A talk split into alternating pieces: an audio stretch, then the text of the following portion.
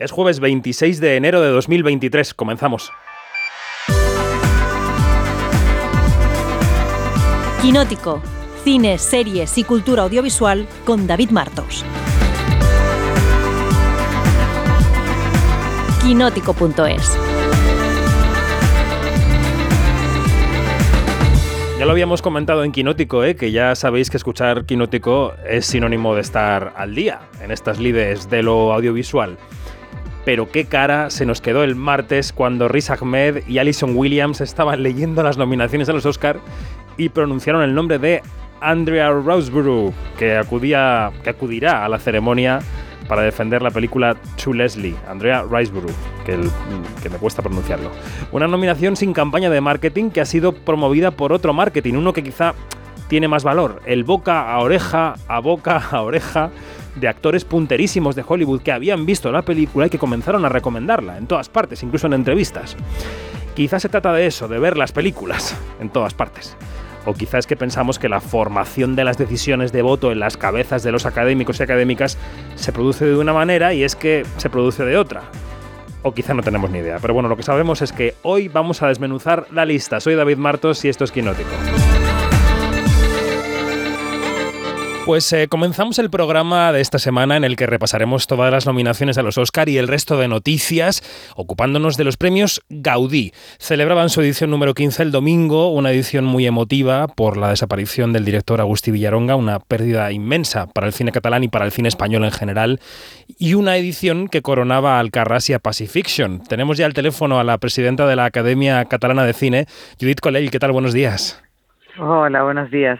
Lo primero, enhorabuena, ¿eh? No pude acudir a la gala, pero oye, por mi experiencia en Los Feroz, sé lo complicado que es organizar una gala de premios y desde casa se vio todo precioso y, y perfecto, así que enhorabuena. Muchas gracias, sí, sí, es muy complicado. Es muy complicado. Sí, sí, pero bueno, los feroces están muy bien ¿eh? también. Pues gracias. Son unos premios además muy divertidos. Yo ya no estoy, no estoy en la organización, pero sigo acudiendo, presentando la alfombra, así que sí, te doy toda la razón. Este sábado estaremos allí riéndonos en la ceremonia. Em, Exactamente. Tú que también conoces, eh, aparte de, de los Gaudí, por supuesto, los Goya, ¿Por qué crees que es necesario que sigan adelante estas liturgias de cada año de la temporada de premios para las películas? Porque son muy importantes para las películas, yo creo. Es una manera de, en primer lugar, es una manera de dar un reconocimiento a nuestros compañeras y compañeros que, que han hecho películas estupendas y es una manera también de, reconocerlos en casa, ¿no? Pero luego también porque a nivel de promocional es muy importante para las películas que están y para el cine de nuestro país en general, tanto el cine español como el cine catalán.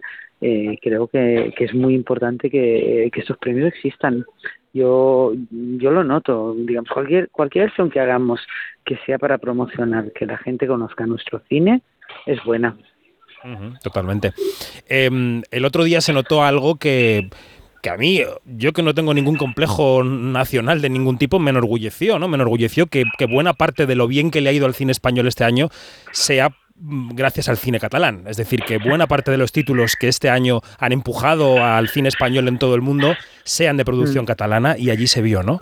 Eh, ¿en, ¿en, qué punto están los Gaudí, eh, Judith? ¿Qué, ¿Qué, qué, se ha consolidado ya en estos 15 años y qué dirías que les falta? Bueno, yo creo que estoy totalmente de acuerdo con lo que dices y me, me hace mucha ilusión que este año haya sido un año tan bueno de producción catalana y yo creo que los Gaudí llevamos 15 años, han ido creciendo mucho. Este año han dado como un salto adelante también porque la cosecha este año era muy, muy, muy buena sí. y, y, hemos eh, también querido celebrar los 15 años. Siempre los números redondos, todos los celebramos, no sé por qué, pero bueno, da igual, porque dices, bueno, 15, dices, la adolescencia, qué mala época, pero bueno, pero está bien. Entonces uh, queríamos celebrarlo, hicimos una gala con, con una orquesta sinfónica en el escenario, con bastante glamour y la verdad es que he visto he visto mucha muy buena recepción, mucha presencia en los medios y, y creo que poco a poco los Gaudí van creciendo. Pero bueno, esto yo ya lo he dicho también en la academia, he dicho no nos pongamos nerviosos porque se tarda años en consolidar una gala, en hacerla crecer, en hacerla grande, que decir, los Goya también llevan muchísimos más años que nosotros. Claro. Y también poco a poco fueron creciendo y cada vez fueron unos premios más importantes, más grandes, a los que se les da uh, más valor por parte de, de, los medios, con más glamour. y, creo que, lo vamos haciendo pasito a pasito. Entonces, básicamente yo creo que lo que nos falta es crecer, crecer mucho. Mm, ahora somos adolescentes, tenemos que volvernos adultos y, crecer eh, y crecer en el buen sentido, creo, de, convertir, de convertirnos en una de las galas más importantes del panorama nacional. La reivindicación de tu discurso, también de la de tu vicepresidente Carlos R. Ríos, eh, pasaba mm. por la financiación. Con más dinero se puede hacer más, más cine y mejor cine, ¿no? Esto parece obvio. Em, ¿Dirías que se han superado ya esos prejuicios que ha habido, si no lo sigue habiendo, sobre la subvención pública del cine? Porque debería ser de cajón que si queremos preservar nuestra cultura, una cultura común, lo hagamos entre todos y todas con el dinero de todos y todas, ¿no? Totalmente, pero no, no, que va, no, se han terminado estos prejuicios para nada. La gente no se da cuenta, mucha gente, de que realmente lo que lo que estás diciendo tú, la importancia de la cultura para, para un país, la importancia, porque es lo que nos da a conocer, lo que nos internacionaliza, lo que hace que conozcan cómo somos, cómo comemos, cómo hablamos, qué consumimos. No sé, siempre he puesto el ejemplo que leí una vez en un, en un periódico que en Corea del Sur, eh, después de Parásitos y, de, y del juego El Calamar, habían subido las ventas de coches coreanos y de productos coreanos. Madre mía. Y esto es gracias al cine y al audiovisual. Claro. Entonces yo creo que esto es muy, muy importante, más allá de la, de, evidentemente, la reivindicación cultural, que es imprescindible pero también hay una reivindicación económica e industrial. Yo creo que el audiovisual actualmente es muy, muy importante. Y, y realmente si comparamos con cualquiera, con cualquier industria, está muy poco, muy poco subvencionado nuestro cine porque incluso la americana está subvencionada, tiene unos, unas exenciones fiscales y unas ayudas para que las empresas puedan invertir en su cine, que a fin de cuentas todo sale del mismo sitio, sale de los impuestos. Yo hice una película en Dominicana hace tres años y o dos ya no sé porque con la pandemia a mí lo de los años se me ha liado. Justo antes justo antes de la pandemia. La, terminé en la pandemia porque estábamos montando cuando nos cuando nos encerraron. Y, y allí tienen una ley de cine que hace no hay subvenciones directas pero sí que hay una exención fiscal del 100% a las empresas que pongan dinero en películas. A fin de cuentas el dinero sale todo del mismo sitio con lo cual ah, creo que que todas las cinematografías eh, tienen esta ayuda pública como casi todas las empresas de nuestro país y todas las y todos los sectores de nuestro país entonces no sé por qué esta ojeriza con el cine de, que somos unos subvencionados cuando somos de los menos subvencionados de los que más aportamos luego es decir que en realidad lo que aporta el cine a nivel de, de recaudación de impuestos de IVA de el cine español, ¿eh? simplemente, no sí, al cine extranjero, es mucho más de lo que luego nos dan. Quiero decir que yo diría que no es que seamos deficitarios, sino que somos, al contrario, que generamos beneficios y además que es algo que nos internacionaliza y que nos da a conocer en el mundo. Con lo cual creo que sería muy importante que empezáramos ya a perder el prejuicio. Que si lo hemos perdido, pues creo que no, todavía no.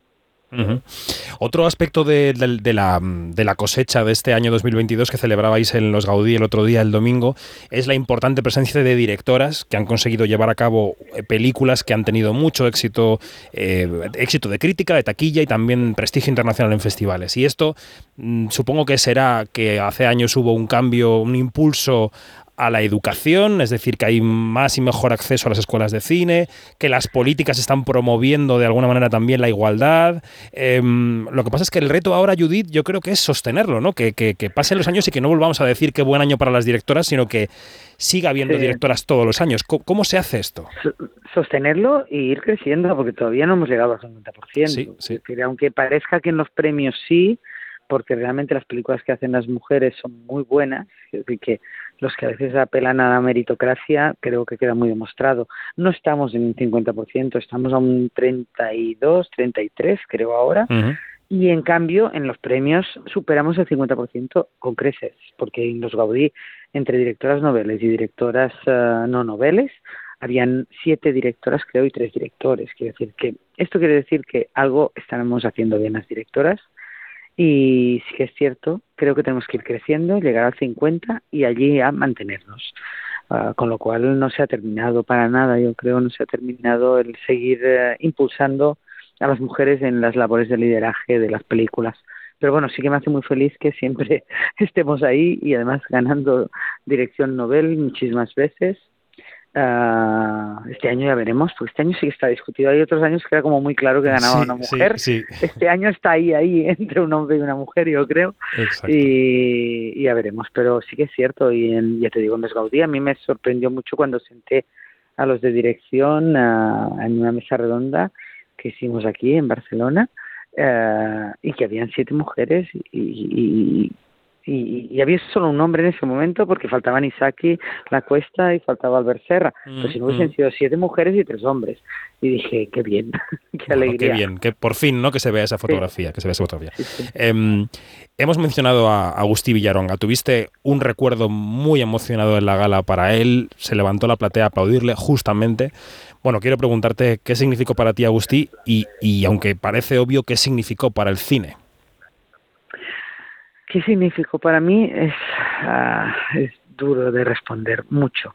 Era uno de mis mejores amigos, era alguien a quien he querido mucho, a quien quiero, de quien he aprendido mucho, irreemplazable y al que no olvidaré nunca. Fue un día muy duro el domingo, muy duro, porque tenía que estar allí. Realmente aguantar las lágrimas era muy complicado.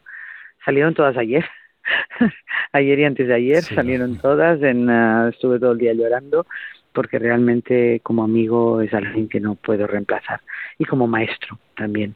Y para el cine también creo que es una mirada única, una persona que aunque sea diferentes géneros, diferentes estilos, diferentes medidas de película, películas de gran presupuesto, pequeño, mediano, siempre dejaba ahí su huella, su estilo, su mirada personal y completamente diferente a todo y creo que es uno de los grandes, no solo del cine catalán o español, sino del cine europeo y del cine en general y en mayúsculas.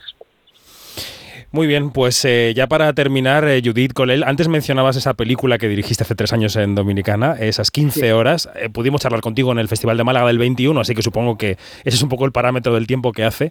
Em, ah. ¿Es incompatible tu cargo con dirigir o estás metida ya en lo siguiente? No, estoy metida ya en lo siguiente. a ver, será complicado compaginarlo porque además yo trabajo también en la universidad, trabajo en, en la Ramón Llull, en Banquerna, y, soy, y tengo mucho, entre una cosa y la otra, la verdad es que me ocupa mucho tiempo. Pero ya tengo un par de proyectos, uno de ellos que ya está bastante, bastante en marcha, estamos buscando financiación, en este momento es un proyecto grande, de época, uh, sobre los judíos que cruzan la frontera de, de Francia a España huyendo de los nazis y un pueblo en el Valle de Arán que les ayudaba a cruzar. Y, y, luego otra película más pequeñita, más actual, sobre el bullying, el ciberbullying, el suicidio juvenil, la salud mental. Eh, o sea que estoy en estos dos proyectos. Bueno, pues muy bien, nos alegramos de, escuchar eso. Judith Colel, directora y presidenta de la Academia Catalana de Cine, muchas gracias y que tengas buen jueves. Un beso. Muchas gracias a vosotros, un beso. Hasta luego. Nosotros nos quedamos ya eh, con el observatorio, que tenemos que repasar los Oscar.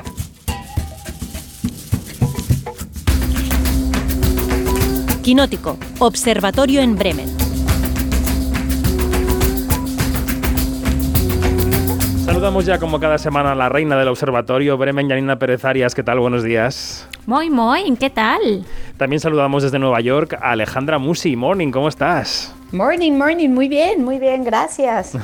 y hoy no ha podido estar Iñaki Mayora, tenemos a Dani Mantilla también de Libranza, pero no nos podemos quejar de experto en información de cine porque nos acompaña el periodista especializado en información audiovisual del diario.es, Javi Zurro. Buenos días. ¿Qué tal? Soy un suplente, pero suplente de lujo, vamos a decir. Exacto, exacto. Tampoco ha estado feo. O sea, siempre tenemos un experto a mano. tenemos una agenda muy nutrida. Bueno, chicos, la semana ha estado marcada por las nominaciones a los Oscars que conocimos hace dos días, el martes. Em, yo creo que no está de más repasar cuáles fueron las 10 candidatas y que nos lo digan los presentadores del acto, que fueron Riz Ahmed y Alison Williams. Here are the 10 nominees for Best Motion Picture of the Year. All Quiet on the Western Front. Malte Grunert, producer. Avatar, The Way of Water. James Cameron and John Landau, producers. The Banshees of Inisherin. Graham Broadbent, Pete Chernine, and Martin McDonough, producers. Elvis, Baz Luhrmann, Catherine Martin, Gail Berman, Patrick McCormick, and Skylar Weiss, producers. Everything Everywhere All at Once. Daniel Kwan, Daniel Scheinert, and Jonathan Wong, producers. The Fablemans. Christy McCosco Krieger, Steven Spielberg and Tony Kushner, producers. Tar, Todd Field, Alexandra Milshon, and Scott Lambert, producers. Top Gun Maverick, Tom Cruise, Christopher McQuarrie, David Ellison, and Jerry Bruckheimer, producers. Triangle of Sadness, Eric Hemmendorf and Philippe Gobert, producers. And Women Talking. Dee Gardner, Jeremy Kleiner, and Francis McDormand, producers. Esta era la alegría que se producía en la sala tras la nominación de la película de Sarah Polley, la única dirigida por una mujer de entre las 10. Es el terreno de juego. Así que con este terreno que tiene muchos asteriscos, vamos a ir repasando qué panorama queda, ¿no? Empiezo por ti, Javi, que eres el invitado de honor. Eh, después de las nominaciones del martes, eh, ¿tú cómo ves el panorama? ¿Cuál sería tu lectura general del paisaje? Pues mi lectura general es que creo que Hollywood eh, muestra un poco la polarización que están viviendo en las salas y ha tenido que no ha tenido, eh, ha nominado a dos grandes taquillazos, las dos películas más taquilleras del año. Hacía mucho que yo creo que no estaban nominadas las dos eh, películas más taquilleras del año en Estados Unidos, creo que es algo muy significativo. Y luego está ese cine de autor que no está funcionando en las salas y luego hay una tercera vía que creo que es la que probablemente sea la ganadora, que es todo a la vez en todas partes, que creo que es una película que se ha convertido en un fenómeno, que ha llevado a las nuevas generaciones al cine, que ha convencido a la crítica, que no pertenece a una franquicia y a una saga, y que muestra un nuevo cine, una nueva distribuidora y productora que es A24 también, que ya ha triunfado más veces, pero creo que esa tercera vía muestra a lo mejor una posible solución a la situación tan complicada de, de las salas. Y esto es así como un primer análisis que hago yo. Bueno, Alejandra, ¿cuál sería tu paisaje? Bueno, eh, me parece súper interesante el análisis de Curro y concuerdo con él en muchas cosas. De zurro, de Quisiera zurro, que le has, llamado, le has llamado Curro como la mascota de la expo. Digo, digo, ha ocurrido, Ah. ¿verdad? Ah, perdón, no, dije zurro. Lo que pasa es que como lo digo con mi S, no sé si se entiende. Perdón, ah, vale, vale, perdón. vale, perdón, perdón, Eh, sigue, sigue. Sí, sí, sí, sí. Perdón, perdón, pero dije zurro. Lo que pasa es que, bueno, en fin, que continúo, continúo. Este, quisiera, quisiera apuntar hacia, hacia el fenómeno de All Quiet on the Western Front. También porque era una película que era un estreno en Netflix, que parecía que iba a ser un estreno pues más allá y se fue inflando de forma impresionante en los últimos meses y fue como, como algo que, que, que fue de estos fenómenos eh, que se hacen durante la campaña de los Oscar que creo que es interesantísimo.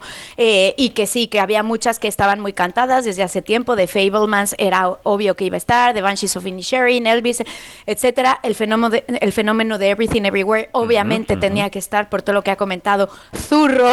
Y este, y, y- y- yo creo que otra que sabíamos que iba a estar, pero que teníamos duda, era Top Gun. Era ver hasta dónde iba a llegar Top Gun. Y al final sí se posiciona como mejor película del año. Y creo que también es interesante, al igual que un Triangle of Sadness, que había mucha duda también de si solo lo íbamos a tener en algunos otros lugares nominados, pero también está como mejor película. O sea, esta película de Cannes, que viene con, con mucha historia detrás y que también tiene muchos seguidores, amantes y también detractores, pues también se posiciona y es interesante. Bueno, Janina, primer análisis de, de estas nominaciones, ¿cuál sería tu paisaje? Bueno, mi paisaje es que tanto en la mejor película como en la mejor dirección, que son las dos categorías reinas de, de los Oscars, pues eh, hay una una representación del, del, del, de la- del trabajo de las, de las mujeres bastante escueto, ¿no? Solamente están ellas, hablan de Sarah Pauli, que todavía no se ha estrenado en España, y que, y que bueno, que tiene, mm, que tiene como que, que viene como que, que viene como una cola de, de sí, pero no, no, pero sí, y bueno, hay que verla para ver qué es, qué es lo que hay allí, ¿no? Este, mm, eh, me alegra muchísimo que haya como, cuando vemos este cuadro de honor eh, de la mejor película, pues sí, este, mm, eh, hago de tripas corazón lo de que no haya tantas mujeres, pero también hay unas, que es lo que era lo que decía Zurro con Z y con dos R, que, que hay como una, que se refleja allí, ¿no? El momentum bien hijo de puta que está viviendo el- la taquilla. Claro. Este, porque es que eh, esto es el eh, y, y- y como, como nunca, o sea, es una cosa que se, que, que se ve aquí en estas películas, ¿no? ¿Cuál es el camino? ¿Qué es lo que nos viene ahora y tal? Y bueno, y la mezcla de verdad que es bastante interesante y, y bueno, a ver quién se lleva esto. Tú mencionabas la categoría de mejor dirección. Eh, tenemos a Todd Field por Tar, los Daniels por toda la vez en todas partes, Martin McDonagh por Almas en Pena de Inisherin, Steven Spielberg por Los Fableman y se cuela aquí Ruben Oslund por El Triángulo de la Tristeza. Javi, esta película que tiene nominaciones escuetas, pero que alcanza las categorías principales, ¿no? Es que yo creo que es una película que funciona súper bien y creo que lo vivimos todos en el Festival de Cannes, que ese pase fue catártico. Eh, luego puede gustar más o puede gustar menos, pero era la crítica más sesuda dándose codazos y que a carcajada limpia. Y creo que es una experiencia que en una sala, en estos momentos, es espectacular. Yo creo que es algo que, que, conecta con algo que, que las películas están buscando, que es convertirse en fenómenos maravillar de alguna forma y creo que, además es que es una película rodada en inglés, no nos engañemos, porque para ellos cumplen su cuota de película europea, pero realmente han nominado una película que está en parte hablada en inglés y yo creo que, además va a levantar muchas, eh, muchas espinas porque Rubén Oslund es una persona que cae muy mal, pero es verdad que creo que es una película que debía estar reconocida y que tenía todo para estarlo, una sátira, a Hollywood le gusta que se rían de, de los ricos, porque ya lo sabemos, lo vimos en Parásitos y, y bueno, pues también la demostración de que el Festival de Cannes es quien está dando las grandes películas que luego hasta llegan a los Oscar y ya llevamos unas cuantas. Sí, también Venecia ¿eh? está dando puntos actorales porque Kate Blanchett, Bill Nighy, Brendan Fraser, ahí están. ¿eh? Pero bueno, quiero decir que Cannes tiene el peso de lo autoral todavía y, las estrellitas salen de Venecia. Bueno, en la categoría de dirección falta Edward Berger porque la película de Sin Novedad en el Frente, eh, como tú decías con tu inglés magnífico, Alejandra, All Quiet on the Western Front, em, tiene muchas nominaciones pero se ha quedado sin dirección, ¿no? Eh, sí, yo quería comentar algo eh, de, mejor dirección. Eh, por ejemplo, All Quiet on the Western Front no tiene mejor director y tampoco Woman Talking, que hablando, con, que hablando de lo que dice Janina, de la representación de las mujeres, me encantó un montón de, de, tweets que empecé a recibir ayer, bueno, pues de la gente de Woman Talking y de tal y cual, en el que ponían Woman Talking about how nobody is... talking about there is no female director woman in, director, in direction, you know. Entonces, era muy interesante. O sea, las mujeres de lo que están hablando es de cómo Woman Talking está en mejor película y mejor guion adaptado, pero no está en mejor dirección, ¿no? Entonces, bueno, pues ahí se les fue una gran base a los Oscars si querían tener un poco más de, de, de equidad quizá y también de justicia. Yo he visto la peli y es una película interesante, es una película muy difícil porque es coral 100%, es muy teatral y es una peli muy difícil de sostener eh, y, Sara Poli lo consigue. Entonces creo que sí hubiera sido interesante que estuviese allí.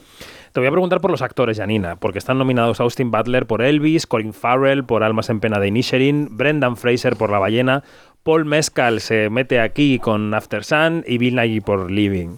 ¿Qué ves aquí que falta? ¿Qué ves que sobra? Em, ¿A quién se lo darías? ¿Qué, Jani? Yo lo que espero es que no se decanten por la vieja tradición de las prótesis y los y los efectos y, los emplastos en la cara y las pelucas eh, eh, que, son como que definitorios o definitivos para, para escoger al mejor actor, ¿no? Este y aquí el único que lleva todo eso encima es Brendan Fraser, para bien o para mal. Este, bueno, el acento postizo lo lleva Austin Butler. oh, por supuesto, sí. Eh, a ver, a mí me ha parecido una súper sorpresa, pero para bien, eh, Paul Mezcal esté por After Song aquí, eh, porque es que es como que el mejor ejemplo de cómo, cómo, cómo no solamente como una, una película de, esta, de estas dimensiones, que es una película pequeñita, pero que le llega a todo el mundo, al corazón y al alma, mm. se cuela en, en, las grandes ligas, eh, vamos a hablar claros del Oscar, y y cómo Paul Mezcal logra lo que, eh, eh, con, un par de elementos, logra hacerlo y decirlo todo. O sea, es una actuación que te desarma por completo y que no necesita ninguna prótesis. Y por el mismo camino está Bill Nighy con Living, que, que es algo tan tan, digamos, tan, tan natural, tan esencial y tan contenido que tú dices, oh caramba. Y también por ahí está Colin Farrell. Entonces son tres actuaciones que contrastan mucho con la grandilocuencia de Austin Butler en Elvis y con la prótesis y, y todo lo demás y todo lo que esto implica de Brendan Fraser. Está difícil la cosa. Janina siendo Janina una vez más. Me encanta el análisis. Vamos con las actrices. Te las lanzo a ti, Javi. Venga, Kate Blanchett por Tar, Ana de Armas, nuestra Ana de Armas hispano-cubana por Blonde, Michelle Yeoh por toda la vez en todas partes, Michelle Williams por Los Fableman y el ovni de Andrea Riceborough por To Leslie.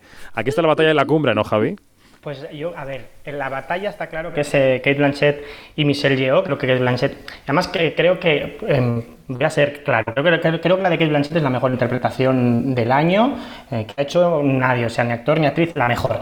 Creo que Michelle Yeoh tiene la película del momento, es una mujer muy querida y es una mujer que ha sufrido mucho para llegar donde está. Pero claro, creo que eso es la batalla, pero creo que de lo que todo el mundo va a hablar durante años es de la nominación de Andrea Riseborough por Tu Leslie que es una cosa que realmente no, no, entendemos o vamos, yo creo que se va a estudiar porque durante meses no ha estado en ningún premio previo, ni Globos de Oro, ni Sindicato de Actores, ni BAFTA, ningún premio de la crítica y sin embargo son sus colegas, los actores de primera fila, Kate Winslet, etcétera, los que reivindican esta interpretación y empiezan a, organizar eventos, Q&As para mm, que su amiga, su colega, que, consideran que ha hecho una de las mejores interpretaciones del año, esté nominada. De hecho, había un post muy interesante de un miembro de la academia que habían hecho la cuenta de cuántas personas del sindicato de actores, de los miembros de la academia que son actores, tenían que poner a Andrea Risebrook en el número uno para que estuviera nominada. Creo que eran 200 y pico. Si 200 y pico actores ponían a Andrea Risebrook en el número uno,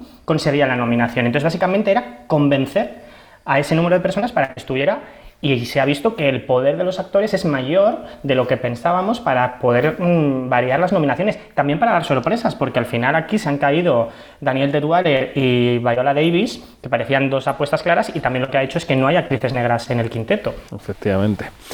Bueno, pues repasado el panorama de las principales categorías, película, dirección, actor, protagonista y actriz protagonista, lo que os voy a pedir es un pronóstico. Con este panorama, antes de pasar al siguiente tema, Alejandra, ¿tú cuál ves que es la favorita al Oscar el 12 de marzo? Ah, me has lanzado a la piscina la primera, ¿eh? Total, a los tiburones de After Sun. Sí, sí, sí, sí. Pues mira, yo creo, y, no es mi favorita, ¿eh? ¿eh? Tengo que aclarar, aunque se me vengan encima, pero yo creo que va a ganar Everything Everywhere All at Once. Y, y, y no es mi favorita, mi favorita es The Banshees of Inisherin. Eh, pero creo que, la, creo, creo que va a ser el campanazo que va a conciliar. Esa es mi, esa es mi sensación. Janina, ¿tú qué? Venga, mojate un poquito, un poquito, un poquito. No me voy a mojar nada, porque esto no está clarísimo. eso para mí no está claro. Para mí no está claro porque yo quiero creer. Pero la gracia es decir cosas que luego no tienen ningún fundamento. Fíjate, yo quiero creer, yo quiero creer en que ha habido una madurez por, y, en, un avance por parte de la academia, pero yo no sé por qué mi, ahí tengo un pepe grillo en la, en la oreja izquierda que me dice, se lo van a dar a Spielberg otra vez, se lo van a dar a Spielberg otra vez. Entonces, bueno, que ha hecho un peliculón, dicho esto. Que ha hecho un peliculón, cierto, pero pero es Spielberg. O sea, a ver, ¿Qué sería lo mejor? No, pues no sé, no sé. A mí eh, me, encanta ese cuadro de honor, este, mm, eh, salvando todas las distancias y todo esto, pero bueno. Voy a pasar a Javi, claramente. Javi, dale. Javi, tú mojate por favor un poquito. Yo creo que la favorita es toda la vez en todas partes, porque además las nominaciones demostraron que tiene mucha fuerza. Está nominada en categorías donde nadie contaba con ella. Creo que eso siempre ejemplifica el poder que tiene una película. No es mi favorita, mi favorita es Stark, me parece la mejor película del año, además con diferencia, al menos de las hechas en Estados Unidos.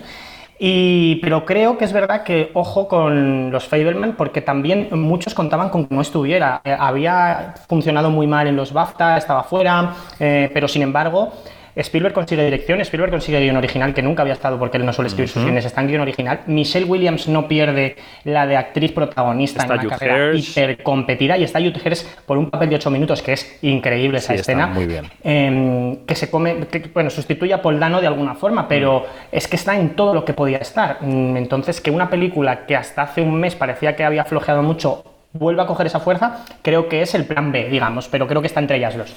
Bueno, pues estos son los Oscar. En España seguimos en plena temporada de premios. Eh, este sábado son los Feroz, ahora os preguntaré, pero el domingo se entregaron los Gaudí. Eh, todo esto con el apunte de que ayer los César nominaron mucho a Pacifiction y un poquito a Asbestas, o sea que nuestro cine eh, sigue viajando también fuera. Pero bueno, los Gaudí.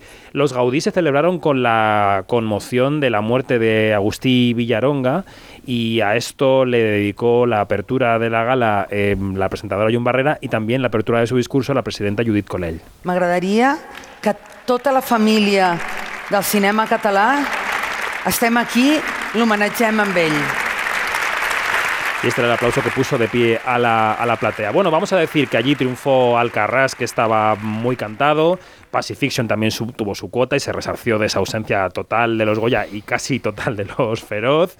Y, que en lo actoral, la Academia Catalana se decantó por los actores en general profesionales, porque ganaron los actores de, de Suro, por ejemplo, no los de Alcarrás, y ganaron las actrices de la maternal, porque yo creo que Carla Aquiles, a la que vamos a escuchar, aunque no hubiera hecho nada antes, se ha convertido ya en actriz por derecho propio. por la confianza plena que pusiste en mí en el principio del rodaje, que te quiero y te admiro muchísimo, ya lo sabes, que eres mi madrina y lo vas a seguir siendo siempre, que esto ya tiene la luz al final del túnel, pero que las dos vamos a seguir de la mano siempre. Nunca lo olvides. Bueno, em, eran palabras que dedicaba Pilar Palomero, la directora de la maternal. Javi, ¿cómo eh, cre- crees que los Gaudí, en algún sentido, eh, es verdad que los Gaudí, la noche de los Gaudí se celebraba en las últimas horas de votación de los Feroz y la votación de los Goya ya estaba cerrada, ¿no? Pero ¿en qué sentido puede marcar el trecho que nos queda de la temporada de premios española esa victoria de Alcarrás? Pues mira, ninguno. Venga, O sea, vale, hay que ser, No, hay venga, que ser venga, muy sigue. claros, o sea, que hay que ser muy claros. Los Gaudí siguen siempre un camino propio y además por eso son relevantes, porque Sí, sí. eh, es verdad que consiguen reivindicar cosas que no estamos reivindicando los demás, eh, cine más, más radical, más diferente.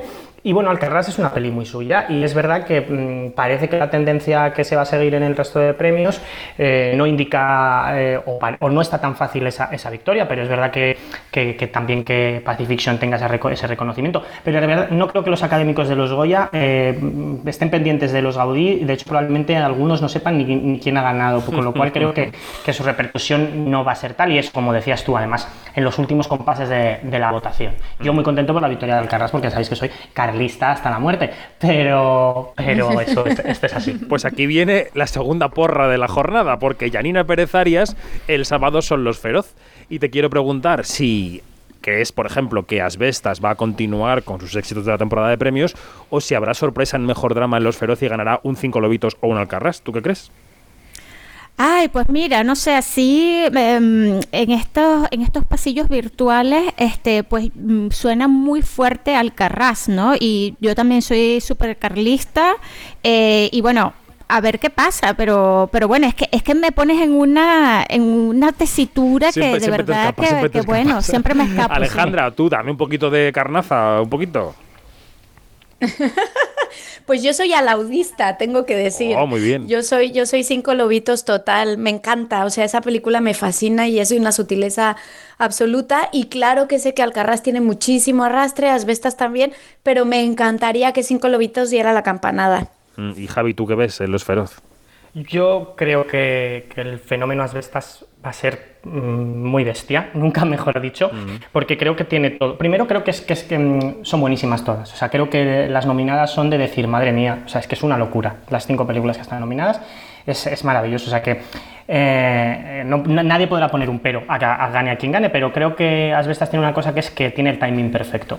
Ha funcionado muy bien en taquilla, a la gente le gusta muchísimo, se ha estrenado en el momento preciso para llegar con toda la fuerza en la carrera y creo que eso es, creo que es imparable. Bueno, lo que no sabemos es si el año que viene estará en los Feroz o en los Goya. Suponemos que sí, por la procedencia de dónde vendrá ¿no? en ese momento.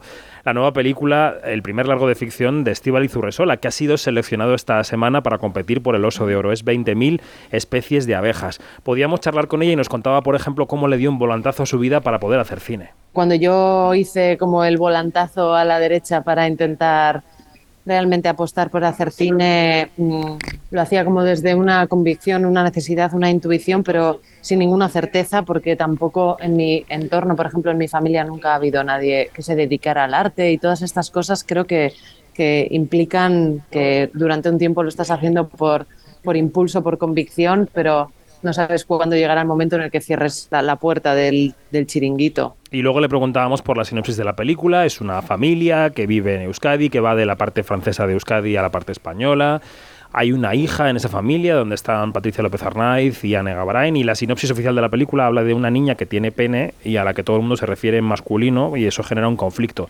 Y le preguntábamos si se refería a la historia de una familia con una niña trans y nos decía que lo de las etiquetas que es una cosa de adultos, que ella no quería ponerle etiqueta ninguna a su película. En las entrevistas que he hecho a todas las familias que me han abierto sus vidas y sus intimidades para compartir conmigo los procesos que han vivido. En ningún caso, jamás ninguno de estos niños decía nada parecido a soy un niño trans, soy una niña trans. Eso creo que es una etiqueta que viene desde fuera y de la que yo también trato de rehuir cuando he decidido hacer el seguimiento y el acompañamiento de, del personaje principal. Bueno, también vamos a apuntar que estarán eh, Patiño con Samsara y Paul B. Preciado con Orlando, una biografía política en la sección Generation. Em, seguimos con la buena racha del cine español en festivales este año, Yanina, y particularmente de las directoras, porque allí estuvo Carla Simón el año pasado. Sí, y también estuvo a Lauda con cinco lobitos, sí. Así que bueno, bueno, y, y, y, vamos a ver este, cómo va a ser, porque después de después de, de, la Berlinale vendrá Cannes y todo esto.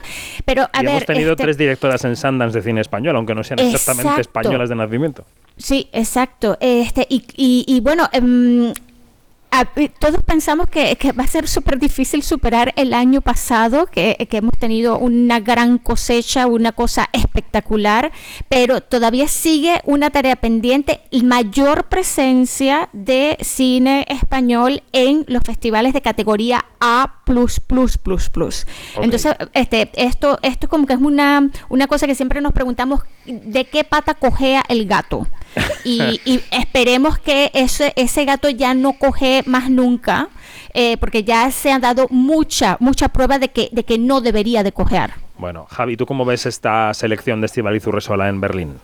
Pues es, fascinante porque además es una ópera prima y los festivales de clase A, como dice Janina, A++, no suelen coger óperas primas. Tienen que tener muy claro que hay un talento detrás para apostar por una primera película. Y estamos hablando de una persona que, bueno, el año pasado estuvo con su corto en Cannes, con cuerdas, que es magnífico y está nominado al Goya, pero no, no, tiene un nombre, no tenía un nombre autoral para que un festival como Berlín apueste por él. Yo creo que Berlín está muy atento a las nuevas miradas femeninas.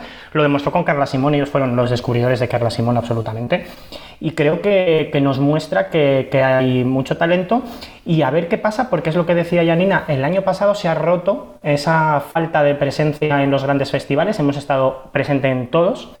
Y a ver qué ocurre. Eh, yo creo que hay películas que prometen muchísimo, pero es verdad que en los festivales mm, importantes eh, no solo tienes que ser una muy buena película, sino también influye mucho quién sea tu agente de ventas, si tienes estrellas, o influyen otros, otros factores. Vamos a ver qué ocurre. Yo creo que hay películas que pueden estar y vamos a ir esperando, pero de momento el año pinta muy bien.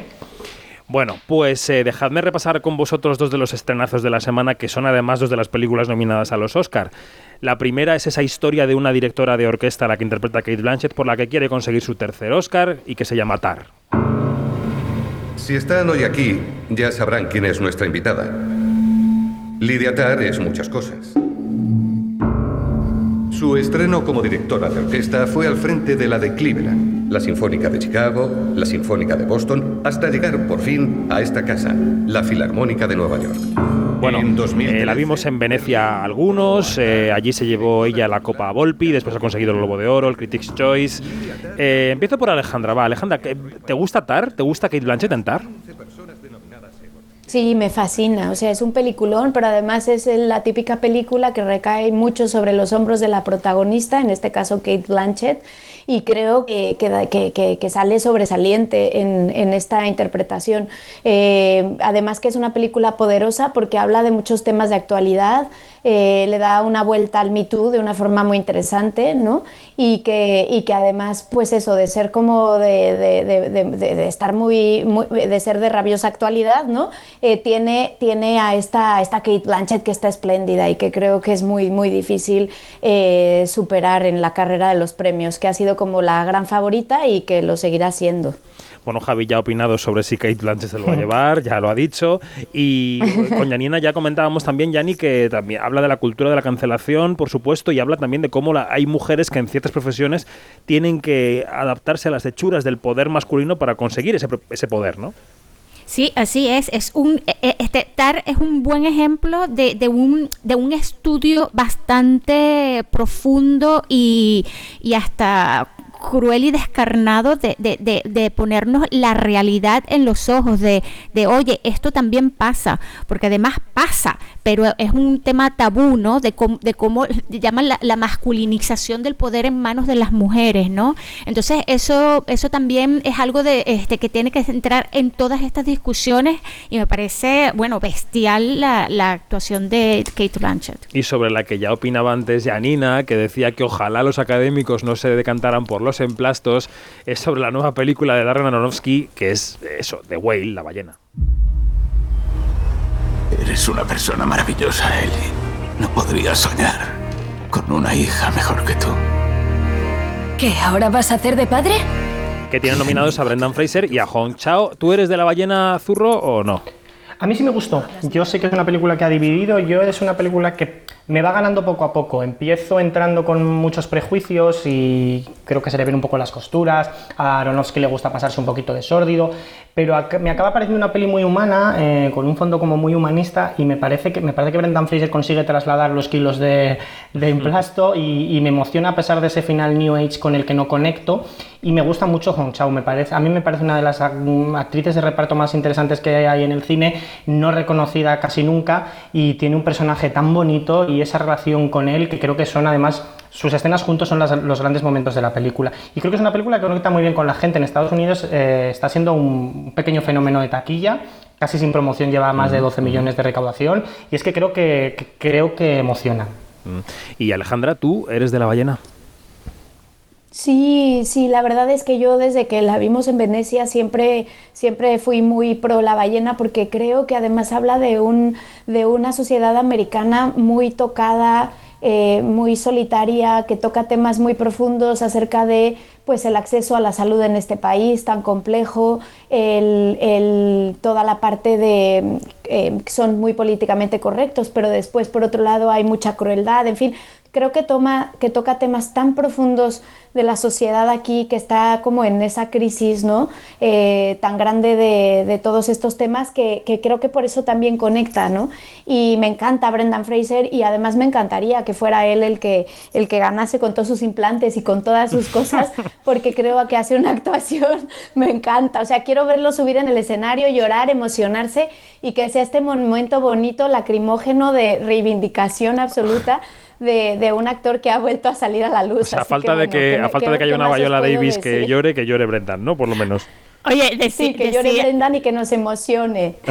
Habla- hablaba ahorita Javi de, del final New Age, pero a ver, ¿te, te acuerdas de la mon- de la de la de, de Fontaine, la fuente, también de Claro, es Aronofsky, que es- que es el, colmo, el colmo del. New Age. Bueno. Cuando pensábamos que nos habíamos deshecho de aquel Aronofsky New Age, pues regresa. Voy a decir una cosa, y es que yo que soy muy de Tar y bastante poco de la ballena, que me parece que se pasa con el melodrama, prefiero mil veces el final de la ballena que el de Babylon, ya os lo digo. No, no, no, no. Sí. Tú eres de Babylon, Amo. Javi Zurro, si no, no te invito. Amo el final de Babylon. ¿Por qué? ¿Por qué el final de Babylon? Bueno, hablando de final, tenemos que ir eh, terminando ya este observatorio, no sin antes recordar que, aparte de Agustín Villarón, esta semana nos dejaba Eugenio Martín, el director de cine español de 97 años, que ha sido muy versátil, ha hecho western, ha dirigido a Lola Flores, a Julio Iglesias, pero también ha hecho clásicos del terror amados por Tarantino, eh, ha hecho, por ejemplo, Pánico en el Transiberiano. ¿Quería vernos? Pensé que quizás sepan qué ha sido del encargado de equipajes. No tengo la menor idea. ¿Usted tampoco? Tal vez tenga algo que ver con lo que hay dentro de esa caja. Estoy de acuerdo. Estaba intentando abrirla cuando algo sucedió. ¿Qué? Afortunadamente la interrumpieron. Sí. ¿Pero quién? ¿Por qué le preocupa tanto que se abra? Yo tengo la culpa. Pedí al encargado de equipajes que echara un vistazo. Tenía curiosidad. En fin, eh, una figura de nuestro cine que nos dejaba a los 97 años. Javi Zurro, Janina Pérez Arias, Alejandra Musi, besos grandes, gracias a los tres. Adiós. Un abrazo, adiós. Abrazo gigante a todos desde aquí. Adiós.